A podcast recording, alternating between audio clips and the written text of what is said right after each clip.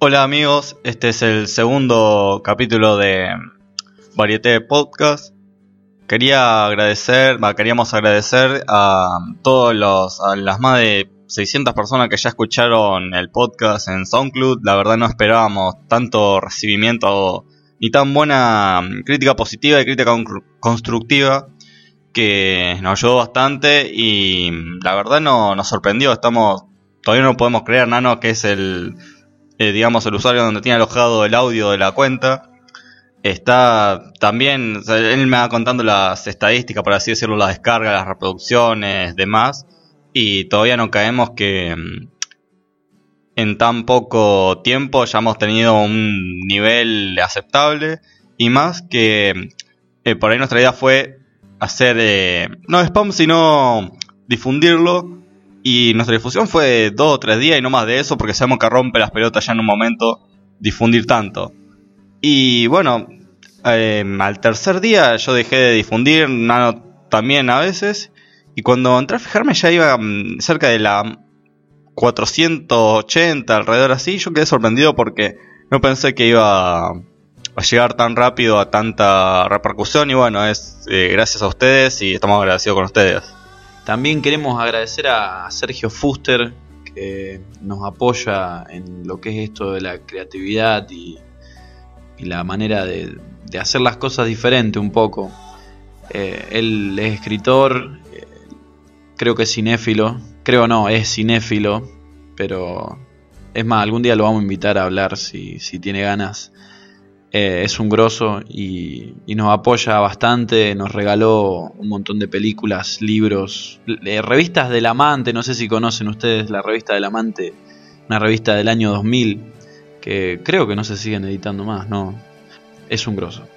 También queremos agradecer a, a Yara, a Rama, a Lucky Billy y bueno, a toda la gente que nos comentó sobre bandas para hablar hoy. Eh, eh, es complicado a veces hablar de una sola banda y tener el tiempo necesario y, no dejarse llevar por la influencia que la banda tuvo en uno. Vamos a hablar mucho sobre M83 porque era el tema principal.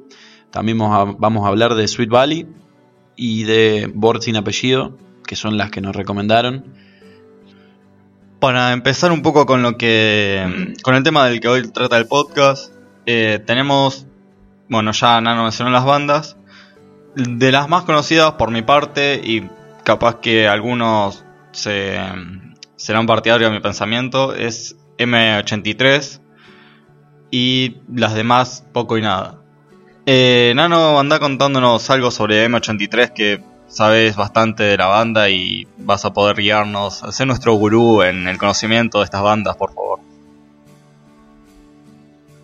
Bueno, la banda M83 básicamente se creó en el 2000, pongamos en el 2000, porque fue en el 2001, pero en el 2001 publicaron. Cuando la banda se crea, el ambiente musical del 2000 era muy, muy Blink, muy Zoom, muy Zoom 41, muy Blink 182, eh, si bien es más vieja, pero bueno, en el 2000 fue muy Eminem. Y esta banda empezó en esa época totalmente sola, independiente, y fue avanzando, escalando como si fuera... Yo creo que fue una motivación personal de ellos. Eh, ellos mismos cuando tocan son dos, y si vos escuchás una canción de ellos parece que una orquesta de de Hans Zimmer mezclada con, mezclada con John Carpenter.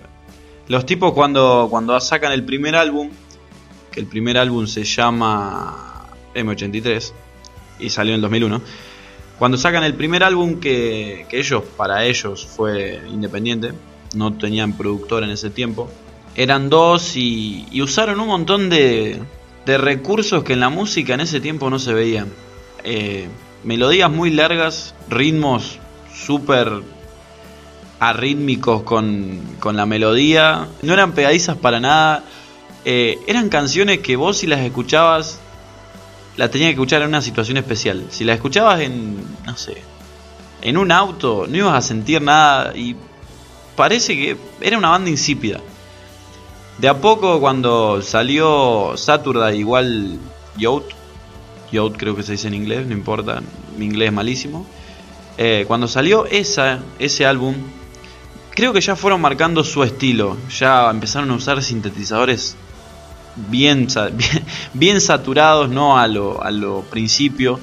Y cuando empezaron a usar eso fue como un cambio total, eh, fue un cambio radical más que total, porque cuando cambiaron eh, la forma de hacer su música, de pasar de, lo que era el arrítmico y totalmente colchones de texturas eh, de fondo, lo pasaron a algo más melódico, con voz, con un montón de combinaciones que son totalmente geniales. O sea, si la banda te gusta, te gusta porque empezaste a escuchar Saturday igual Youth.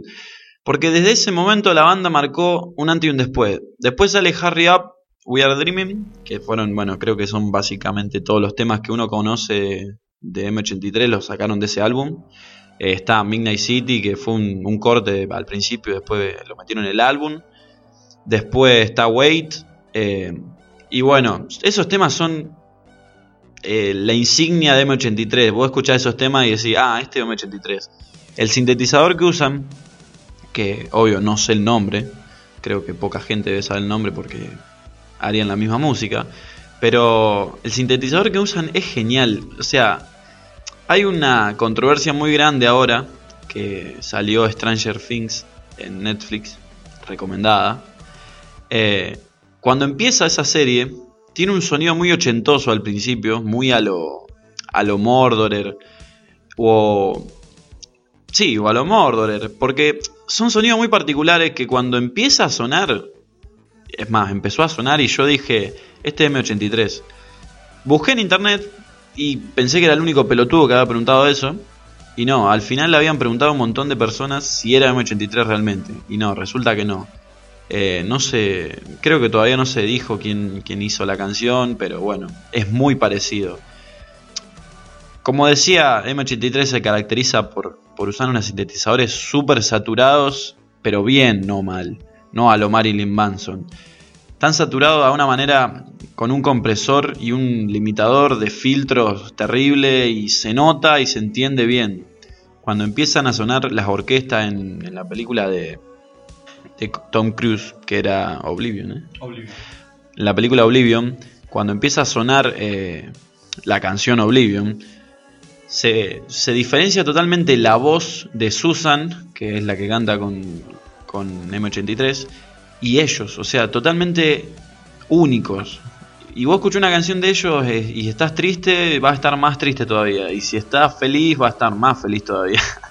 es como un intensificador de, de emociones. Eh, no sé básicamente qué piensa, qué piensa César sobre la banda a la opinión personal, más que técnica, pero creo que todo el mundo piensa lo mismo. La verdad que mm, eh, los primeros temas que escuché que fueron eh, White, Outro, Oblivion y demás de los conocidos, ya que participaron en distintos soundtracks de, soundtrack de películas, como bueno justamente la película homónima Oblivion de Tom Cruise en 2013. Tuvieron en el soundtrack de Cloud Atlas, en el tráiler. En Divergente y en su secuela Insurgente también tienen dos canciones. Eh, me parece que es I Need You Help. No, I Need You. Y mm, en y Bajo la misma estrella también participaron de la canción. Y bueno, entre escuchándolas y investigando, por ahí me suenan más, no tan de una banda que me pone triste, sino que me genera cosas, pero me, genera tranquilidad y comodidad. Y por ahí la siento más a veces como, no sé, esto puede estar equivocado o no, capaz depende también del disco, es eh, el ambiental music. Una banda así de... No música de fondo, pero algo tranquilo donde como un espacio, para rellenar un espacio donde pensar o para estar tranquilo y un poco más descomprimido. Eh, la verdad que lo de los sintetizadores eso no lo sabía y quería hacer una pregunta en base a eso de si pasa que mm, la música, los distintos sintetizadores que usa cada banda no se dice o no no es que no se dice, sino que se tiene no se tiene bastante información por ese miedo justamente a que se replique la música y termina haciendo todo lo mismo por querer usar ese mismo sintetizador o aparato. Mi pregunta va a eso, si ocurre eso que es como un secreto de no digamos esto porque se nos termina se nos termina nuestro estilo, digamos.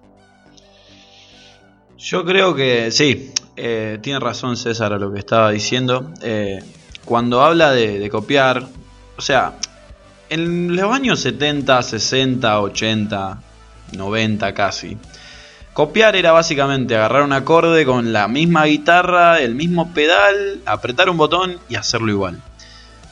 Al día de hoy, cualquiera te copia el solo de Paranoid Android eh, de Radiohead. Ahora, cuando empezaron a salir sintetizadores de 50 marcas diferentes, empezaron a salir eh, no solo sintetizadores, sino controles de rack gigantes, mixer gigante, o sea, tenemos de todo ahora. La música se relacionó directamente con la electrónica, ya no era la electrónica del punchy punchy, sino que era la electrónica real, o sea, la electrónica totalmente digital, que un sonido particular, por ejemplo M83, al usar un sintetizador, por ejemplo, Korg, que es uno de los más comunes y baratos, no creo que use un Korg, pero, pero al usar un Korg, por ejemplo, es un número limitado de sonidos. Si bien es mucho, son muchísimos, es un número limitado. Lo que ellos hacen es mezclar mediante cableados, eh, saturaciones, eh, reverbs, lo que sea, filtros, de todo. Lo que ellos hacen es conseguir un sonido, ¿no? Y luego, luego ese sonido lo modifican sobre una base, sobre una estructura, para tener un sonido particular. Sino, ¿qué pasa? Viene un, boludo que se baja el, no sé, el Ableton Live, crea el primer sintetizador que le cruza por la cabeza, suena como si fuera una bocina de camión saturada y, y sonás igual que M83. no sé si me entienden lo que quiero decir. Eh, por eso M83 y todas las bandas, esa Feldstein, eh, ahora que usen sintetizadores así zarpados, no se me cruzan por la cabeza, pero todas tienen un estilo particular, no para no ser copiadas solamente, sino para tener un estilo marcado y decir, ah, bueno, estoy escuchando tal y tal. Eh, yo creo que una vez que escuchás mucho electrónica, realmente electrónica, no la electrónica club, porque la clap es para el clap. Eh, cuando escuchás sintetizadores totalmente diferentes, te das cuenta del toque de la banda que es. Ahora, Coldplay, eh, que es una banda que antes usaba menos sintetizadores que, no sé, que Bill Cosby, pero ahora Coldplay cuando usa sintetizadores, eh, ahí te das cuenta del toque que la electrónica ya forma parte no solo de la música, sino que forma parte de todo cuando una banda como Coldplay, no sé, Metallica también está usando una banda de sintetizadores. Y si bien son viejos, ahora hay un montón de posibilidades, pero un montón. O sea, antes había pocas y sonaban igual. O sea, pongan una canción de los 80 por ejemplo, de Great Commander, eh, y pongan In Excess, eh, no me acuerdo el nombre, pero era I Love the Girl o algo así suenan igual. O sea, fíjense el, sintetizador cómo suena igual.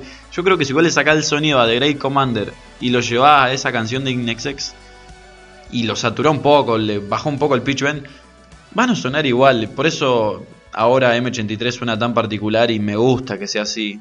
Eh, claro, por ahí uno no, se imagina los de Daft Punk usando el Virtual DJ y, ¿viste? Y ni tampoco diciendo, che, miren, este sintetizador suena copado. Eh, por ahí, una banda que me suena que mm, es algo a lo que describe Nano del uso de la electrónica a principios y su uso masivo, ¿no? Pero reiterado ahora, es eh, The Cure, que capaz es una banda que fue uno de los pioneros por ahí en animarse a, a meter sonidos que no en animarse, sino porque es más de su estilo. O sea, Robert Smith te, das cuenta más o menos viéndolo como de, qué lado viene su, su mentalidad en la música. Y creo que también fue por una de esas cosas que sobresalió bastante The Cure para la época. Después mm, alguna otra banda no por ahí no se me ocurre que haya incursionado así porque mm, tampoco digamos que aparecen por ahí momentos donde mm, bueno, justamente porque la electrónica nace en ese momento y incursionar con eso parecía una moda del momento. Era decir, no, dejar, si esto en unos años deja de, existir, son sonidos que muy lindo todo, pero esto para el 2000 dejó de existir todo. Y al parecer no fue así. Acá estábamos hablando con, con Cés de que una banda también que fue incursionadora en esto del ámbito electrónico o tecnoelectrónico. Eh, hablamos de tecno porque cuando uno marca una batería con un clap, eh, empieza siendo tecno. Después, bueno, termina con hats y snare. Perdonen si hablo muy técnico, pero es como que si está escuchando este podcast, algo, algo te tiene que interesar.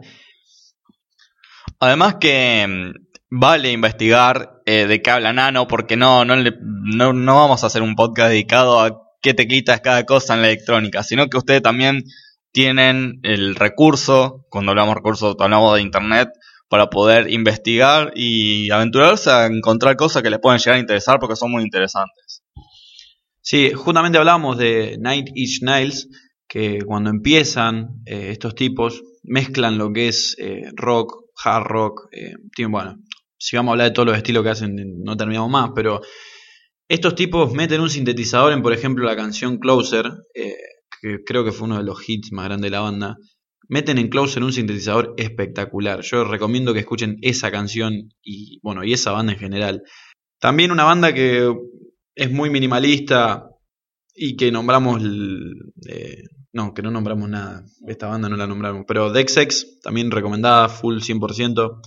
Eh, usa sintetizadores y pads. Eh, muy minimalista, pero también habla de lo que nosotros estamos hablando ahora. Patient Pit, un tipo que escúchenlo y se van a dar cuenta que es totalmente diferente. Lo que queremos decir es que no hay un Armin Van Bauren acá, no hay gente como esa. Nosotros escuchamos en la radio David Guetta y decimos, oh, electrónica. Pero eso no es electrónica. David Guetta, el house, eh, es toda una moda que ahora está en la electrónica con el Big Room, desde Martin Garrix, con Animals es una moda pasajera, es genial, porque, o sea, prefiero eso, pero no se queden con esa electrónica. La electrónica no es solo eso, la electrónica es casi todo de la música ahora. Cualquier banda independiente o, o no, o una banda como Muse, eh, te rompe todos los esquemas con cualquier tipo de, elemento electrónico. También hay un tipo que se llama Richard Houghton, que hace electrónica, le decían el Plastic Man, eh, supongo que debe haber estado re duro cuando se puso ese nombre, pero le decían el Plastic Man y cuando él empezó también, sus músicas son muy raras y si vos la escuchás y no, esto no me gusta, la escuché la segunda vez y bueno, ya fue, y la tercera vez y bueno, esto me encanta. Esas son las cosas que uno busca en las canciones, ¿no? que, no nos intenten conformar con una canción que está armada para que nos guste. Que nos guste por más que como esté armada. No sé si me entienden. Y básicamente queremos decir que M83 hace eso. Eh, el último álbum, Shunk, que sacó con la canción Go, eh, tiene un solo. Tiene un solo de guitarra mezclada con una textura terrible al principio. Y vos decís, bueno, esto me aburre y después no, te termina dando vuelta la cabeza. Recomiendo escuchar esa, recomiendo escuchar Solicitudes o Solitude. Eh, We Know the Sky también está buena. Uno de los, de los incursionadores en lo que es eh, la música así ambiental es John Carpenter, también David Lynch, ¿no? No sé quién fue primero. Pero estos tipos lo que hacen con, los sintetizadores, con los pads, con, con los órganos, guitarras, baterías, usan todo básicamente, lo que hacen es generar un ambiente, no un ritmo ni una melodía ni nada, generar un ambiente en lo que uno se vea envuelto para después desenvolverse en la canción. No sé si me entienden, es como un... O sea, uno escucha la canción para acompañar una situación. La canción siempre va a acompañar algo. Eh, no es una canción que vos ponés cuando estás aburrido para divertirte. Es una canción que si la escuchás, y hablo de una canción porque los álbumes de, por ejemplo, de, de Lynch son muy muy simétricos todos, no es que tienen una canción zarpando los 130 BPM y otra llegando a los 105. Eh, son muy simétricos y en el caso de, de Carpenter también es muy parecido. David Lynch sacó un tema que fue bastante, ponele hit, pero no sé si hit, pero fue I'm Waiting Here, que después la terminó cantando con Lily, Lily Key y bueno, terminó siendo medio un hit, pero fuera de ese, de ese hit, los temas son muy, muy iguales. No hay un tema, eh, o sea, cúspide que va de que si vos pones el álbum va a escuchar solo ese tema, no, vas a escuchar todo el, todo el álbum porque todo el álbum es como una historia. Eh, recomendamos de Lynch, recomendamos de Big Dream y bueno, y personalmente yo recomiendo Night, de Night Interiors de Polish Night Music. Que si bien no tienen una banda de reproducciones, no son conocidos, no son nada, pero lo recomendamos 100%. Son canciones que que como digo, te van a acompañar siempre, ahora o cuando llueva o si sos medio dramático de noche mientras llueve y hay tormenta. Eh, buscando, haciendo memoria, eh, te iba a preguntar por una banda que últimamente ha sido no comercial, sino de, de conocimiento por ahí de, qué sé yo, de gente desde los 14 a 20, 30 años, que es eh, Crystal, Cast Crystal Castles.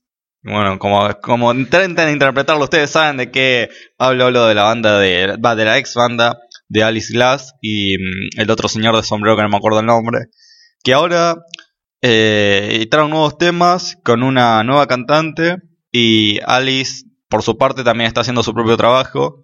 Desde esta cuenta nos Va, desde este podcast nos inclinamos por Alice, somos, Team Alice. Y quería hacerte una pregunta de qué visión tenés sobre Crystal Castles. Difícil, porque es una banda que me va. Una, es una banda que me gustó de hace mucho. De hace que yo era chico que programaba eh, solo, ¿no? Programaba solo y estaba solo. Eh, es una banda que me acompañó mucho, en el sentido de que siempre cuando era chiquito, esta es una pequeña anécdota mía, siempre cuando era chiquito me quedaba en mi casa programando hasta tarde, ¿no? Eh, lo que sea. En ese tiempo no hacía juego, pero me quedaba programando hasta tarde y no tenía, o sea, escuchaba canciones, pero no tenía una banda en sí, más que Linkin Park y, y un par más. Y yo decía, pero pará, esta música no la escucha nadie, ¿Por qué no la pasan en los boliches? ¿Por qué no...? En ese tiempo no entendía nada, literal. Y bueno, yo escuchaba eh, un tema que es un tres us, eh, no sé cómo se pronuncia en inglés porque es complicadísimo pronunciarlo, pero siempre escuché ese tema y siempre me, llevó a, preguntarme cómo carajo habían mezclado tanto. Si uno escucha el tema entero, al final del tema tiene un pequeño, no sé, solo de guitarra que totalmente contrasta con, el tema. Y creo que es continuación del tema anterior, que es Alice Practice. Y si vos la escuchás a la canción, es una sumatoria de arpegios y melodías y ritmos y texturas, mezclada con una voz que es totalmente onírica, o sea, la voz en esta canción, ¿no? Pero eh, la banda en sí tiene una particularidad que es es súper, súper, súper rara. O sea, si la banda se le cruza grabar un pájaro, eh, grabar un pájaro volando y hacer un remix sobre eso, lo hacen, no tienen problema. Y siempre me gustó esta banda por ese sentido. O sea, cuando, cuando ellos mezclan lo que es el, el ambient pop, por llamarlo así, y lo mezclan con el Witch House, que el Witch House, bueno, búsquenlo ustedes, pero el Witch House es un house medio raro, con una diferencia entre los kicks y unos claps eh, medio descoordinados. Que bueno, mezclándolos con una melodía zarpada va a sonar bien, eh, solo no suenan bien. Pero bueno, básicamente mezclan esas dos, esos dos estilos y lo hacen genial, pero genial en serio. O sea, si no la escucharon nunca, escúchenla. además de un, un Struts Us, eh, Os, no sé cómo se pronuncia en inglés, perdonen, pero escuchen Bam, Bam, Baptist. No sé por qué todas las canciones de esta banda son impronunciables, pero bueno, escuchen esa. O si no, les voy a tirar una canción que no escuché nunca, que es Not in Love, y es la única que pronuncio bien. y escúchenla. Ahora vamos a pasar a hablar de tres bandas. De las tres bandas que anunciamos en el principio junto con M83. Sweet Valley. No, Sweet Bar, Valley. Valley. Ah, Sweet Valley. Pura Malta. Eh, Pura Malta estuvimos buscando en el internet y no encontramos nada de ellos. Preséntense o, o den, den señales de vida o, o por lo menos manden algo de comer para acá. Porque no encontramos nada. Y Bort sin apellido, del cual estuvimos escuchando algunos temas de los que encontramos en, en su cuenta de YouTube. Bort sin apellido los pone encontrar así. Y eh, la verdad, no, no sé bien qué...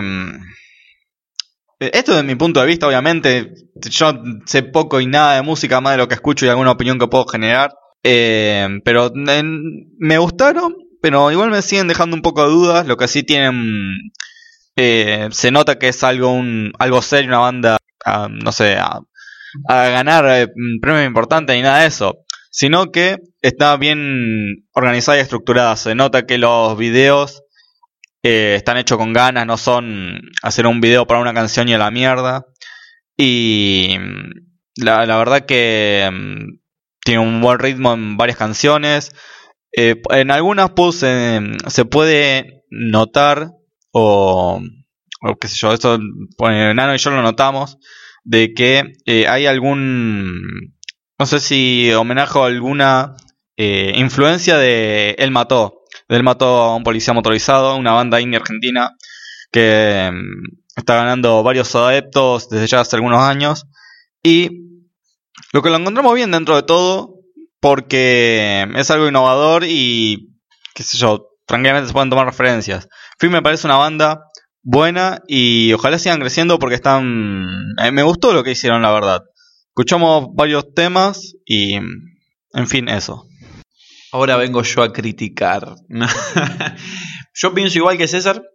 Eh, cuando empezamos a escuchar la banda, lo que primero nos dimos cuenta es que era algo que hace falta. En Argentina hace falta bandas así. Y bueno, todo- todos los halagos ya lo dijo Cés. Ahora yo voy a decir la posta. Súbanle el volumen a la voz. Please.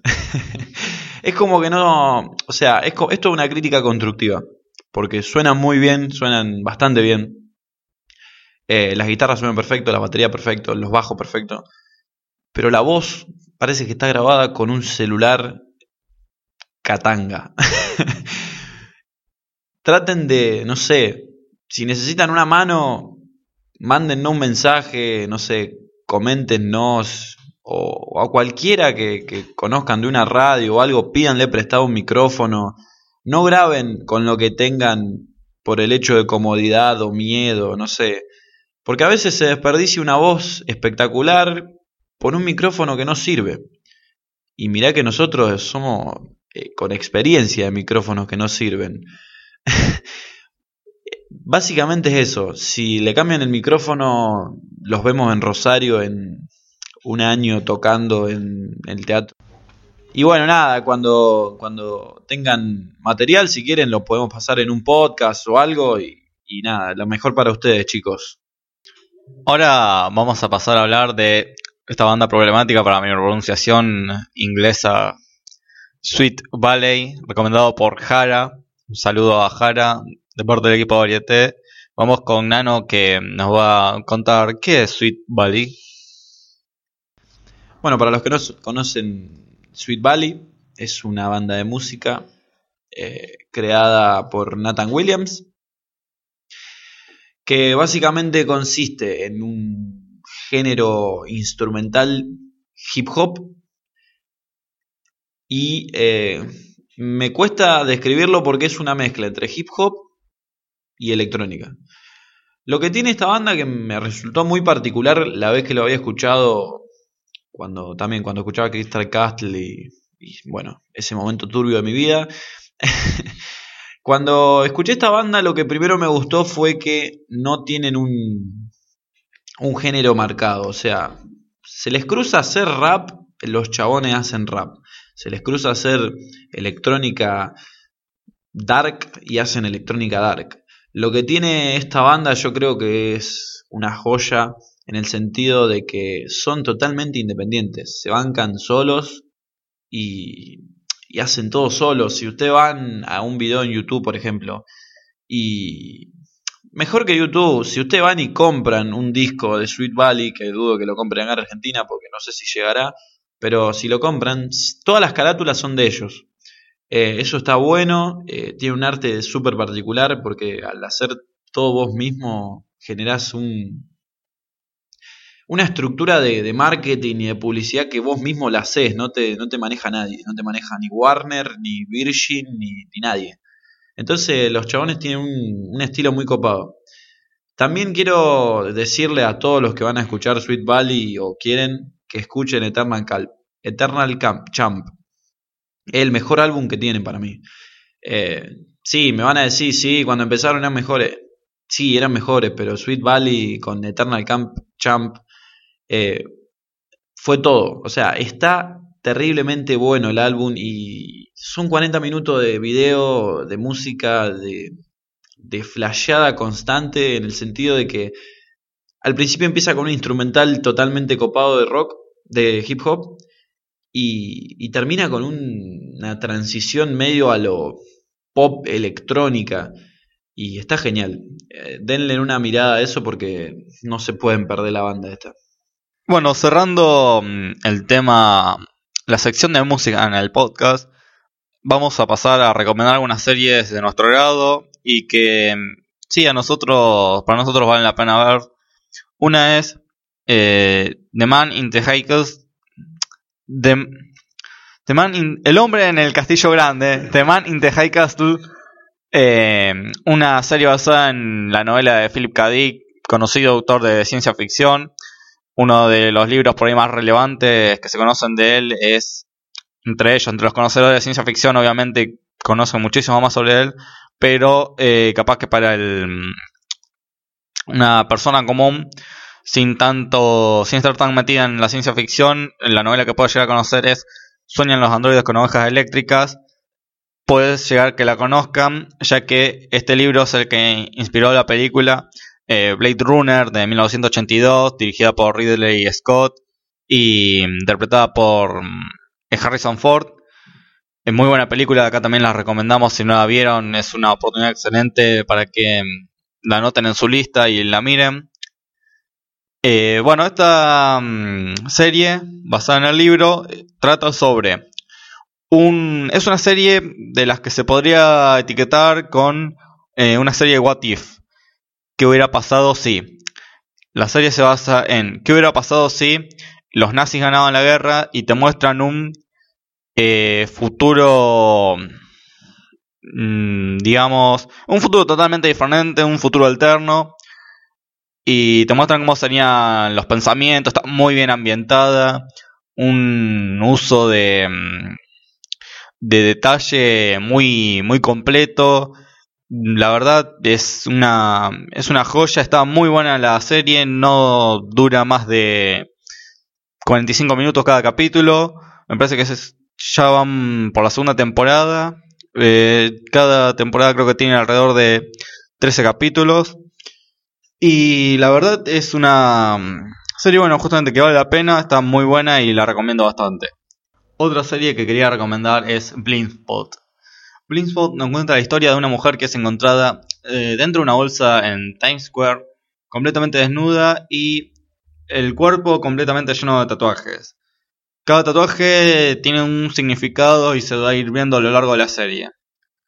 Uno de los agentes que la encuentra es Kurt Weller, que tiene una historia aparte en la que en cierta forma puede llegar a entrecruzarse con la historia mm, detrás de eh, la mujer encontrada.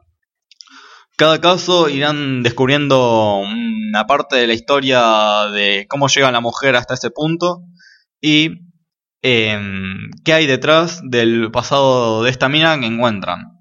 Es muy buena, creo que ya va la. ya habrá terminado la primera temporada y me parece que está. No sé si habrá salido la segunda en estos momentos, pero también es una serie muy recomendada. Creo que son 10 episodios de 40 minutos y bueno, ya les dejamos Blindspot y El hombre en el gran castillo para que busquen. Ahora queríamos hablar con Nano sobre una serie que salió el 15 de julio, si no me equivoco, con Netflix, que es Stranger Things. Una serie, mm, eh, justamente el nombre me parece que hace mm, referencia a lo que contiene. Nano nos va a explicar más cómo, de qué va la serie y de la cual tiene una repercusión tremenda eh, para el tiempo en que salió. Es una producción de Netflix, reitero que salió el 15 de julio y ya hay como un... como que se ganó el corazón de varias personas y Nano nos va a explicar por qué y por qué vale la pena verla. Bueno, la serie que, quería hablarles es Stranger Things. Eh, me la puse a ver ayer Netflix y como que es muy prematuro lo que voy a decir, pero creo que me consumí media temporada ya. y sí, sí, la empecé a ver ayer y ya me la consumí. Es peor que la falopa. Eh, agarré y me la puse a ver. no, no esperaba nada raro. No, Netflix te tira cada pelotudea a veces que, que no, no, no, esperaba nada. La empecé a ver. Eh, empezó bien. Empezó sin actuaciones forzadas. Empezó con cámaras eh, totalmente simples, no nada raro, nada raro, era una... No voy a spoilear, no quiero spoilear. Empezó normal. Empezó la serie, empieza la intro, el intro muy, muy, muy ochentoso. Y cuando terminó el intro me di cuenta que era una serie recopilada de todo. Tenía King, tenía Spielberg, tenía Abrams, tenía todo. Tiene hasta o sea, sacaron partes, no digo sacaron, pero se inspiraron para mí en partes de ET, se inspiraron para mí en partes de Super 8, eh, que no, si no la vieron recomiendo que la vean a Super 8, que es una película de Abrams y Spielberg. Sí, Abrams y Spielberg. Eh, básicamente la serie tiene lo que esas películas tienen y no tienen. Eh, para mí supera en todo a cualquier otra serie que haya visto de ciencia ficción. Eh, acabé de ver Sense 8 hace 8 meses con los hermanos que Wachowski, que, Wachowski que hicieron... son las hermanas Wachowski. Ah, es verdad, son las hermanas Wachowski porque cambiaron el sexo hace poco. Sí, un poquito locos. Eh, locos, locos bueno, porque hicieron Matrix y bueno.